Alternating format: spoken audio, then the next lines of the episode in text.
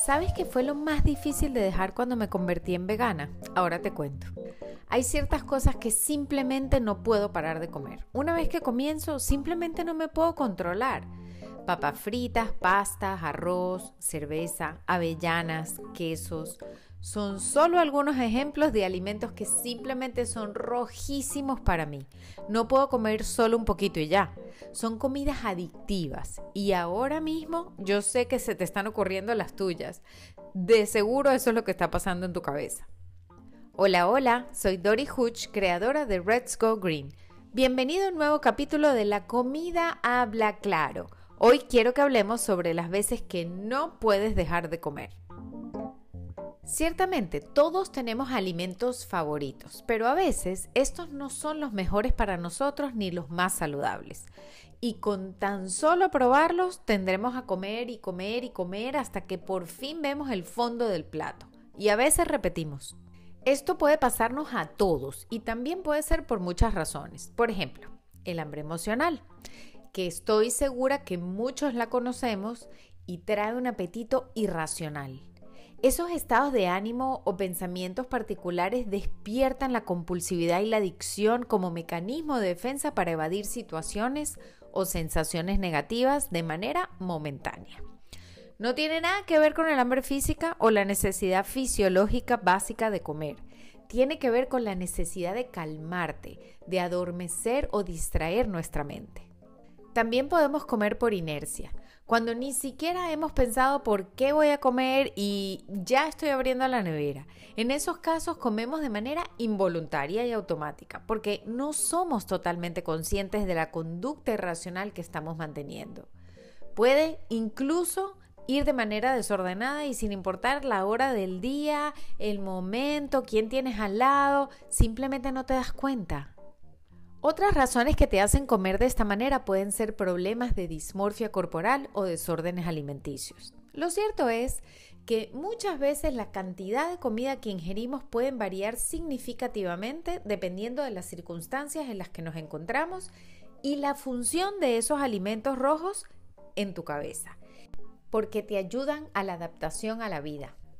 Por ejemplo, si es un día ocupado puede que comamos menos, pero por el contrario, si tenemos el día libre en casa podemos llegar a comer en exceso y sin darnos cuenta. ¿Por qué? Por soledad, por aburrimiento, por ansiedad, por FOMO, esa sensación de que me estoy perdiendo de algo. Y en cualquiera de los casos, lo más probable es que estos alimentos sean bastante rojos y que también sean luces y banderas rojas cuando estamos tratando de instalar un nuevo hábito de nuestra salud. Pero entonces, Doris, ¿cómo hago? ¿Cuál es la receta mágica para dejar de comer tanto en un momento? La respuesta real es, no hay receta mágica.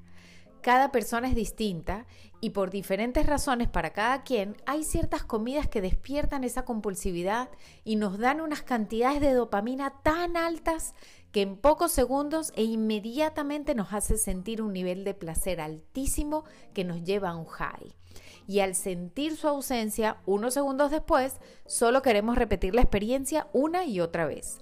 Es igual que cualquier droga y el proceso de conseguir la abstinencia no es fácil ni rápido, pero lo que sí es cierto es que se puede conseguir. ¿Cómo? Bueno, te recomendaría principalmente hacer pequeños cambios estando consciente. Ojo, no una prohibición o limitación completa y extrema, porque sabemos que al final lo prohibido siempre nos llama más la atención, sino más bien haciendo poco a poco cambios y definitivamente contar con la ayuda y apoyo adecuado es clave. Por ejemplo, si eliminas algún alimento que te pueda gustar por completo. En algún momento te lo ponen enfrente o te tocará comerlo otra vez. Y si has estado alejado de él por tanto tiempo, te aseguro que abusarás y querrás comértelo todo y más. Entonces, no te deshagas de esa conducta por completo bruscamente. Más bien intenta que sea más difícil para ti acceder a grandes cantidades. Puedes intentar cocinar solo la cantidad necesaria para que tú y los que te acompañan queden suficientemente satisfechos sin posibilidad de repetir. Lo que más me costó dejar a mí al convertirme en vegana fue el queso, porque tiene componentes adictivos para mí que fueron súper difíciles de domar, pero se logró. ¿Sabes que para que lleguemos al punto en el que seamos capaces de solo servirnos la porción de algo que tanto nos encanta toma tiempo y esfuerzo? Pero también es necesario el trabajo interno, tanto del cambio de hábitos como de instalar una nueva forma de ver los alimentos y ser selectivos con lo que te hace verdaderamente bien.